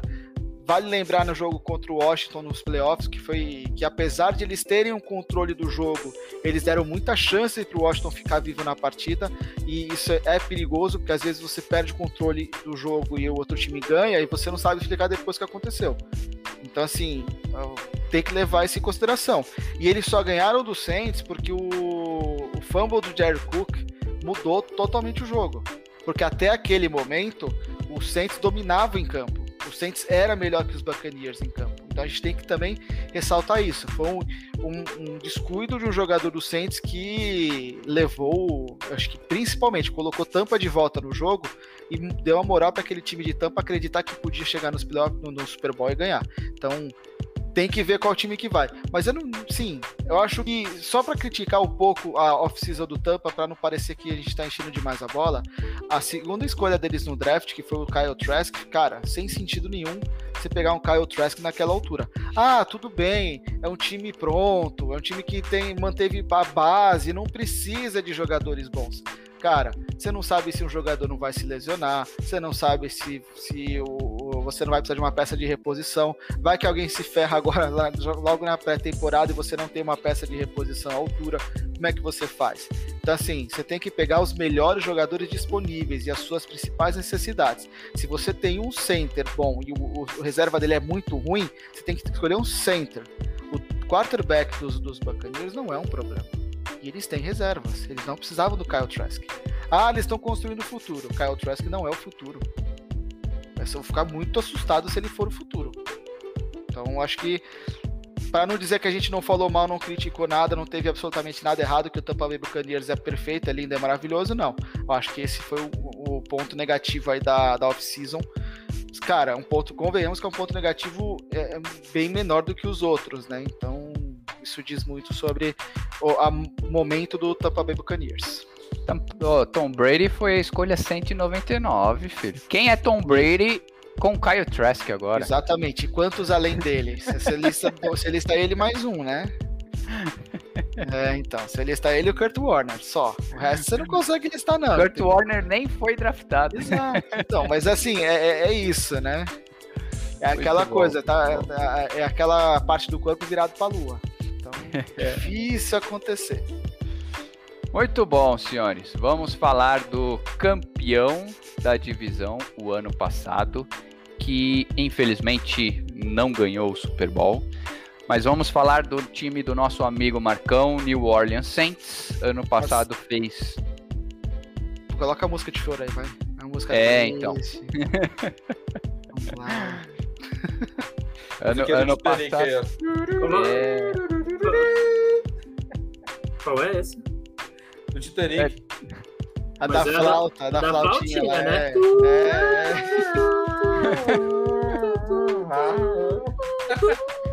é. Jesus amado. Mas fala aí, Marcão, é seu time, seu time. Fez 12, 4 ano passado, campeão da divisão, mas infelizmente agora perdeu bastante gente, né, cara? O que você é, espera é, do seu time? Marcelo, eu acho que a pergunta é: o campeão voltou? Interrogação. Esse ano não vai ser 12 4 porque é tem um jogo a mais. Então será será 11 6, Rodrigo? Interrogação. É, cara, sim, é o seguinte. Vocês querem que eu faça com emoção ou sem emoção? É, é, é, o primeiro, assim, a gente tá órfão, né? A gente sabe disso. É muito ruim o, o adeus. O Rodrigo, quando teve que dar adeus pro nosso, nosso tio Peyton, sofreu. O Vini também teve que dar esse adeus, né? O Marcelo está em vias de divórcio com o grande do, do time dele. E aconteceu de um jeito até muito triste, mas o cara é um dos maiores ídolos da história de um clube, de um time na, na NFL, isso não é para qualquer um. E a gente é, é, tem que valorizar muito tudo que o Drew Brees fez pelo time, mas a vida tem que, tem que continuar. A gente tem é, é um time capitaneado por dois quarterbacks que no final das contas os dois não dão um quarterback. Mas a gente também tem que pensar que nos últimos anos o Drew Brees não estava jogando no mesmo alto nível. Nos últimos anos não, vamos ser justos. Há dois anos atrás ele até estava jogando bem, mas o último ano foi um ano bem complicado, então ele já estava até treinando a transição para pegar, jogar meio um pouco mal para treinar os novos que estão vindo. James Winston, primeira escolha de draft há 5, 6 anos atrás, hoje é um arremedo de quarterback, não sabe, a gente não sabe a que veio.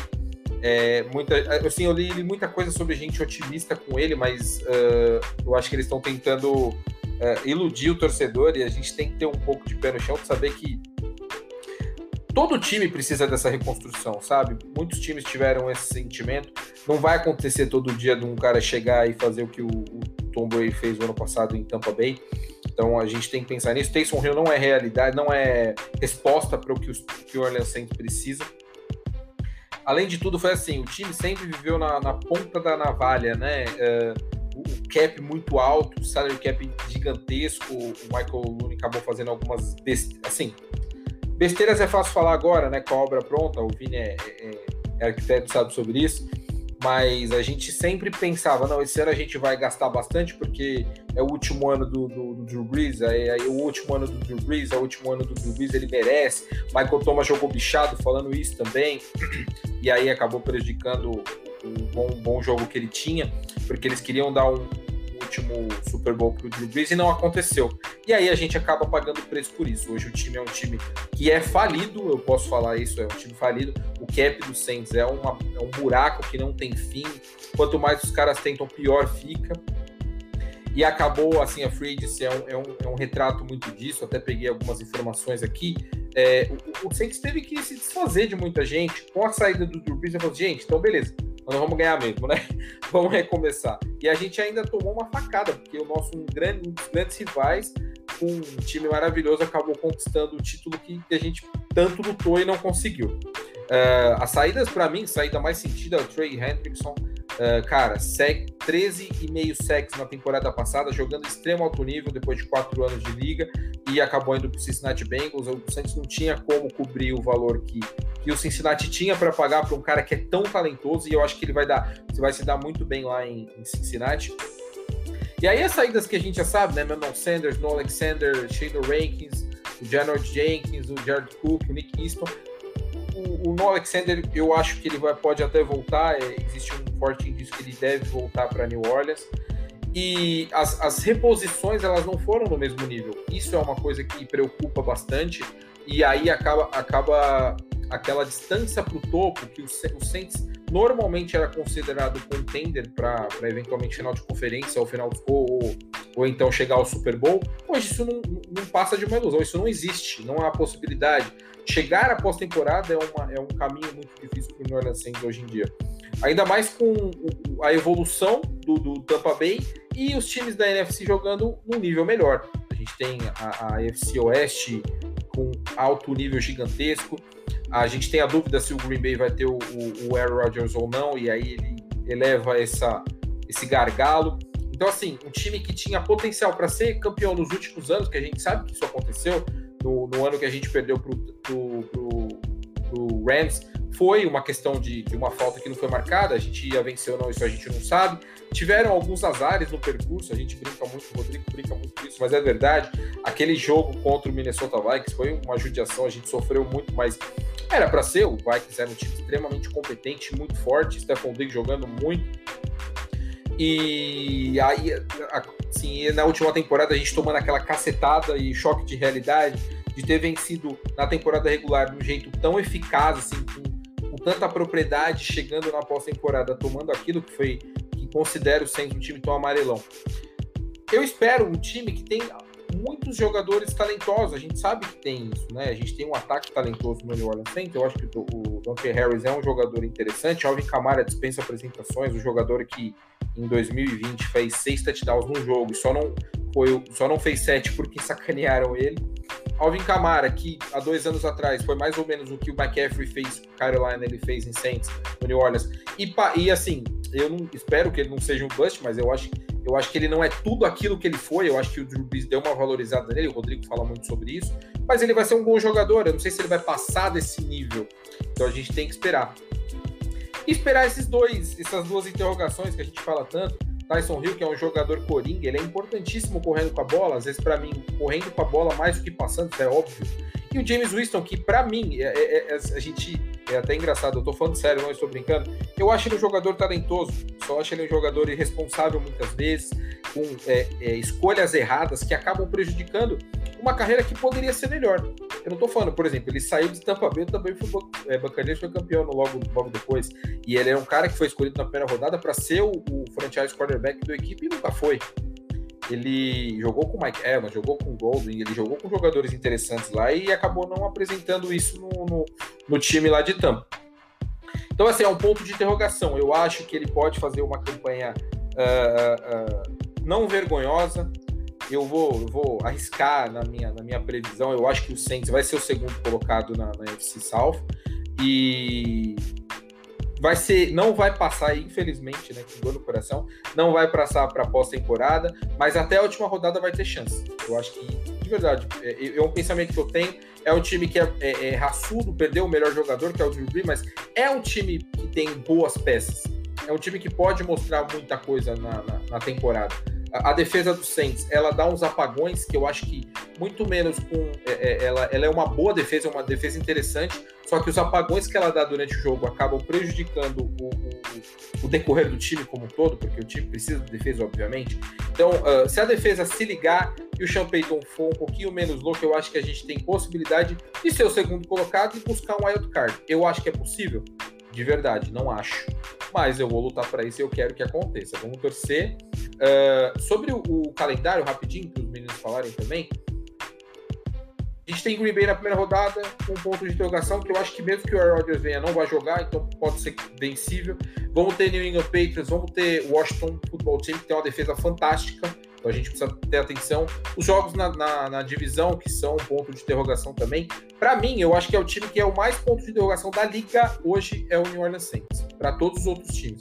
Vamos pegar o Tennessee com o Julio Jones, então nós vamos dar uma cacetada, porque o Julio Jones é um puta de um freguês do Saints.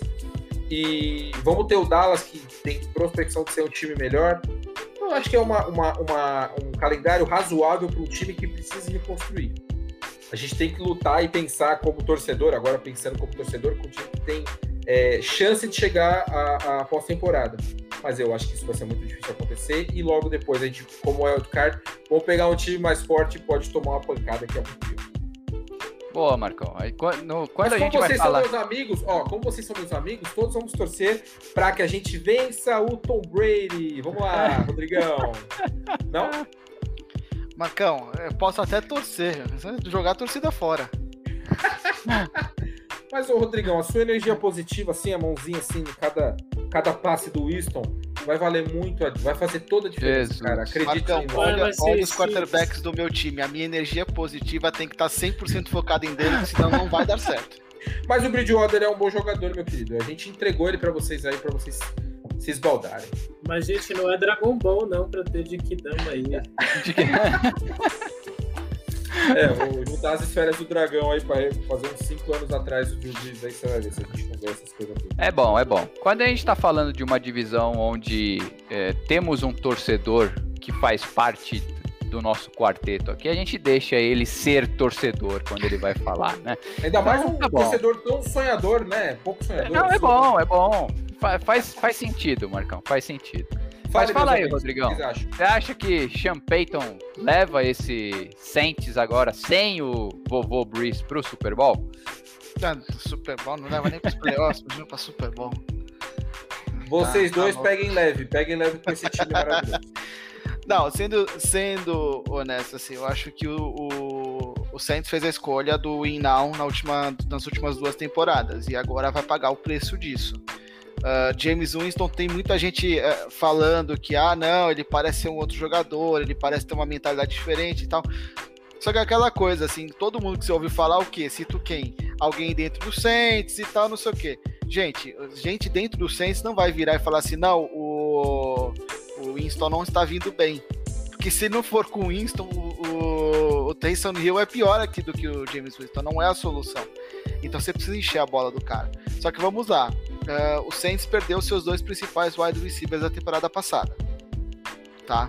O Emmanuel Sanders saiu e o Michael Thomas vai ter que precisar fazer uma cirurgia que, sendo otimista, ele vai perder os primeiros cinco jogos da temporada. Sendo realista, como tem alguns falando, ele só volta em novembro. Em novembro já passou metade da temporada. Então, assim, a gente tem que levar em consideração essas questões, esse, esse lado aí do, do ataque. O Alvin Kamara pode render bem? Pode. É, é, é, vai, vai ser a grande solução do time? Depende. Se botar tudo nas costas dele no, começo da temporada, não vai aguentar. O que, que o Saints tem agora de Tyrande? Entendeu? É confiável, não é? Troutman, Troutman. É, o Troutman e o Nick Vanette não são confiáveis. Entendeu? Então, assim, fica complicado. Acho que a, as grandes questões do Saints foram algumas renovações, que tem de positivo nessa uh, off-season. Marshawn Lattimore renovou uh, o cornerback, né? O Marcus Williams, safety, o, o homem do teco no vazio, mas principalmente o Ryan Rankzik, que é um cara de linha ofensiva extremamente importante, é quem ajuda uh, nas corridas do Alvin Kamara. Para uma breve explicação para quem não entende das posições, eu vou tentar fazer um vídeo para explicar aqui no canal. Mas o, o right tackle geralmente é o cara, é o teco responsável por abrir espaço para a corrida e o left tackle é o jogador responsável por proteger o quarterback. Grosso modo, não é obrigado, não é 100%, 100 assim e tal, mas a, basicamente é isso. E, se a gente vê o Alvin Camara se dando muito bem, é pela capacidade do Ranks abrir espaço para ele também, tá? Não é só o talento do Camara, tem uma, um bom trabalho de linha ofensiva aí. Uh, então, assim, esses fatores são importantes. Mas, cara, é um time mais fraco em relação à temporada passada. Uh, o draft, para mim, foi. Principalmente o primeiro dia, foi desastroso, sabe? Uh, tudo bem, perdeu o Trey Hendrickson, que era um grande jogador. Mas, cara, você ainda tem o Cameron Jordan, você tem o Marcus Davenport, que foi uma escolha de primeira rodada do Saints dois anos, dois, três anos atrás. Acho que até mais, não sei. Mas, assim, uh, você não precisava de draftar um jogador naquela posição. E você tratou ainda mais o Peyton, o Peyton Turner, que, ok, tem uh, características boas e tal, não sei o que, mas ninguém apostava que ele ia sair na primeira rodada. E uh, apostavam que outros defensive ends poderiam sair antes dele. Então, assim, foi um desperdício de escolha.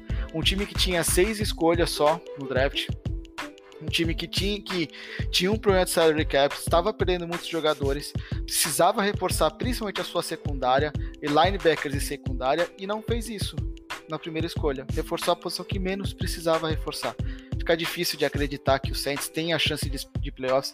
Eu, eu entendo o Marcão, o lado do torcedor fala, fala um pouquinho aí quando ele fala que vai brigar pelos playoffs até até a última rodada, mas acho que o Saints aí, ah, na, até metade da temporada, a gente já vai ter uma ideia de que o Saints pode até ter uma campanha boa, porque é um calendário fácil, é um, relativamente fácil, é o 11 calendário mais fácil da liga, média de 48,3% dos adversários em 2020.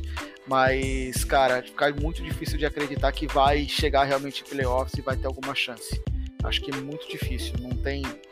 Não, não, não enxergo qualidade no Saints nesse momento para isso. Podem surpreender. Sendo sincero, torço para que surpreendam, porque seria um interessante você ter adversários para o Buccaneers nessa divisão. Mas, cara, acho muito pouco provável, muito pouco provável.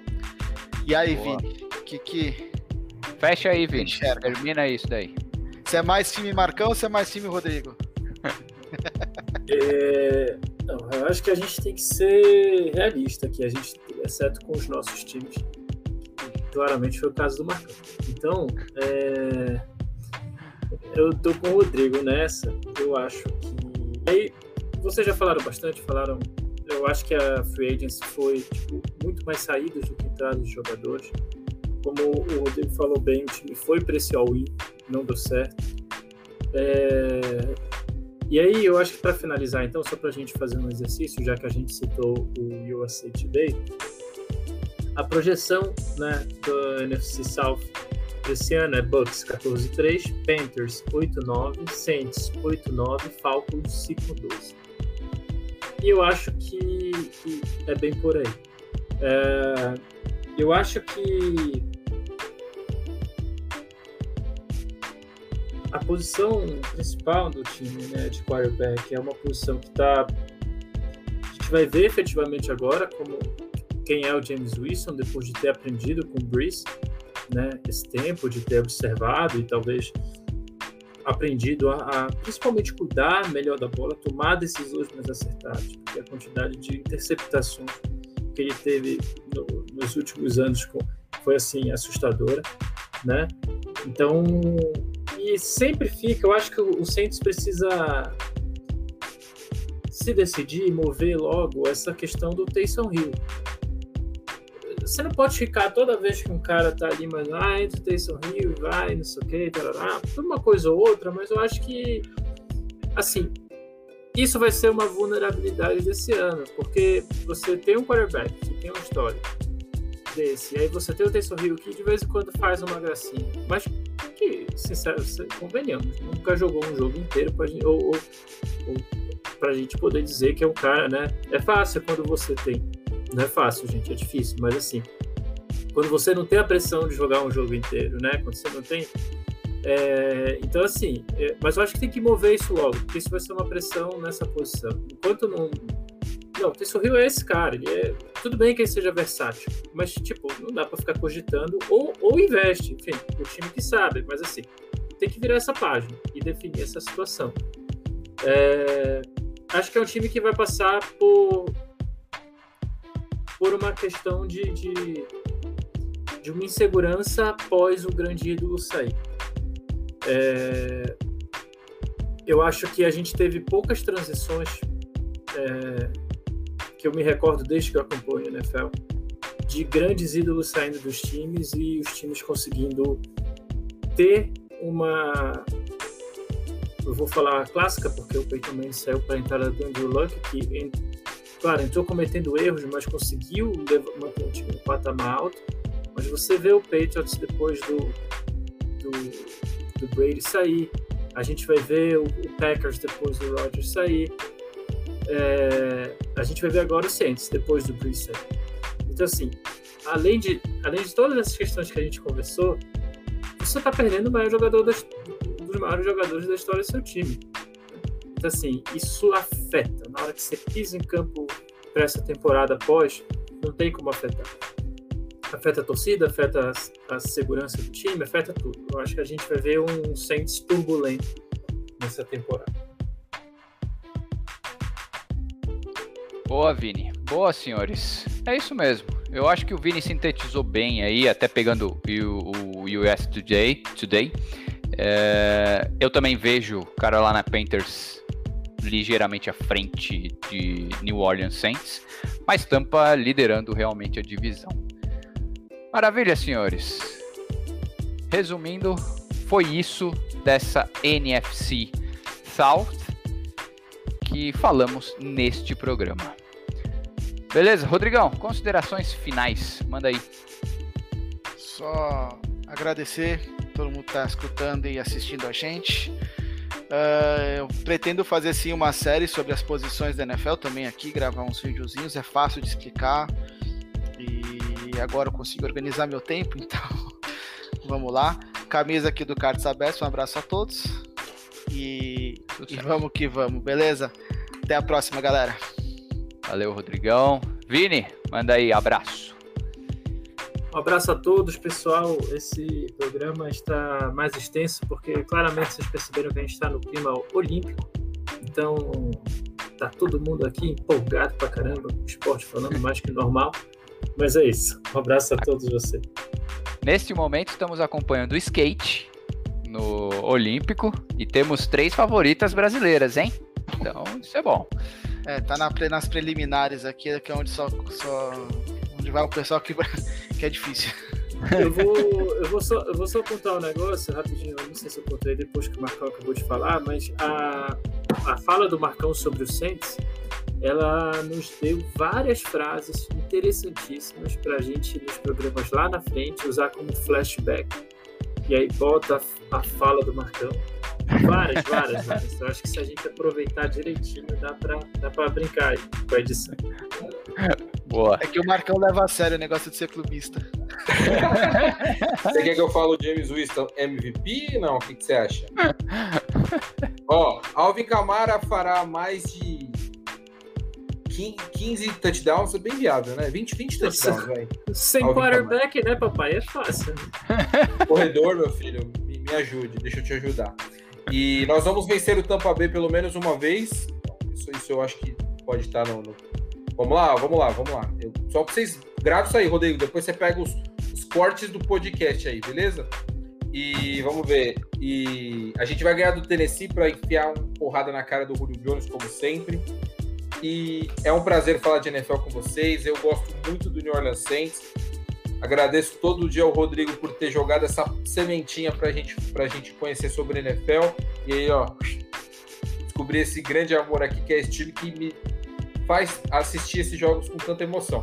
E, do mesmo jeito que o Vini gosta tanto do Colts, o Rodrigo gosta tanto do Patriots. Oh, perdão. O Rodrigo gosta. gosta tanto de Denver e eu duvido que ele gosta. Ele gosta de pelo menos 30 equipes, ele gosta. Tem que ser 32, vai. E o Marcelão do Green Bay. E é isso aí que motiva a gente falar, é brincadeiras à parte. Eu vivi cinco anos da minha vida com o meu time sendo os maiores contenders da NFL e não ganhou nada. Então agora eu estou de azarão, ou seja, New Orleans Saints campeão Super Bowl 2020 em 2022. É isso aí, eu só queria falar isso aí no final do Marcelo, me permite, me permite uma parte? Fica com vocês. É, eu queria dizer que aquele vídeo do Brady, tá? É, suposto, né? A gente não sabe a veracidade Sim. ainda, a gente ainda vai esperar o detetive do Fantástico aí analisar se é verdade ou não. Mas eu queria dizer que se for verdade, a bola só encaixa porque ela está murcha. Tá? Eu queria deixar isso claro. que polêmico. Que se a bola tivesse cheia, ela não encaixaria. Eu queria deixar isso bem, claro aqui. Bem e aí mostra toda a experiência do quarterback nesse tipo de situação. É por isso que o Jared, é por isso que o Jared Cook deixou a bola cair aquele, aquele dia. Só por isso. Bem pontuado. É isso aí.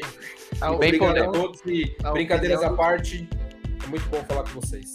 A opinião dos comentaristas não reflete necessariamente a opinião do canal. Valeu, galera, no último programa. Boa, senhores. É bom, descontraindo, é isso mesmo.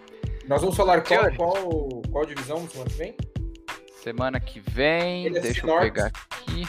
Se NFC não me engano, é NFC Norte. É, NFC Norte, ah, semana lá, que vem. Quero, quero, ver vocês martelando o, Mar, o, Marcelo. Quero ver. Ah, e semana que vem é bom porque a gente já vai ter passado aí o começo da, do vai, training o training camp. camp. É. E tá todo mundo esperando as notícias desse training camp. E essa semana é, é importantíssima aí pro, pro Green Bay Packers. Ô, Mar, se o, se o Aaron Rodgers treinar, você vem de bigodinho? Vou pensar no seu caso. Obrigado, meus queridos. Valeu, valeu galera. Obrigado por mais um programa. Uh, aos que estão nos ouvindo também, muito obrigado. Uh, nos sigam nas redes sociais, Instagram, outline.sports.br e no Twitter, arroba outline_sp. E quem está nos vendo já, a gente disponibiliza também no canal no YouTube. Uh, compartilhem, deem um like no vídeo, se inscrevam aí no canal. Beleza? Galera, obrigado. Até semana que vem.